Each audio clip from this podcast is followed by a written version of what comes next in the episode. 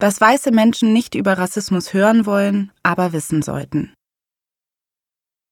Vorwort. Dass wir bei diesem Thema nur schleppend vorankommen, erkenne ich unter anderem daran, dass viele immer noch nicht verstehen, wie man rassistisch sein kann. Oder dass sie überrascht reagieren, wenn Menschen von Diskriminierungserfahrungen erzählen. Für sie war Rassismus nie ein Thema. Es sind oft gerade diese Menschen, die momentan nicht mehr mitkommen. Es reicht nicht aus, sich über Rassismus zu wundern, und es ist wichtig, dass wir verstehen, wie man rassistisch sein kann. Gerade jetzt.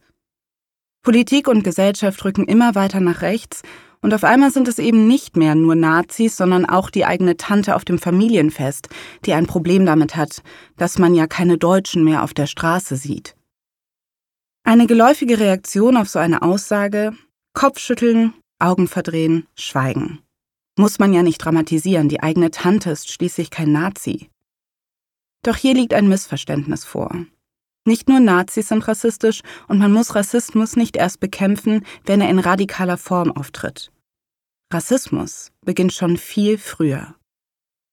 An der Journalistenschule besuchte ich ein Seminar, in dem wir lernten, Zeitungskommentare zu verfassen. Wir durften uns das Thema frei aussuchen. Wichtig war es, eine klare Haltung zu formulieren. Ich schrieb meinen Kommentar über einen Karnevalsverein, der nicht einsah, warum seine Mitglieder aufhören sollten, ihre Gesichter schwarz anzumalen, Afroperücken aufzusetzen und sich als lustige Afrikanerinnen zu verkleiden. Darf man etwa jetzt keinen Spaß mehr haben? fragten sie sich. Meine These lautete, wir sprechen falsch über Rassismus. Der Fokus liegt nur darauf, was man heutzutage noch dürfe und was nicht. Aber Gleichberechtigung kann man nicht durch ein Einhalten von Verboten erreichen.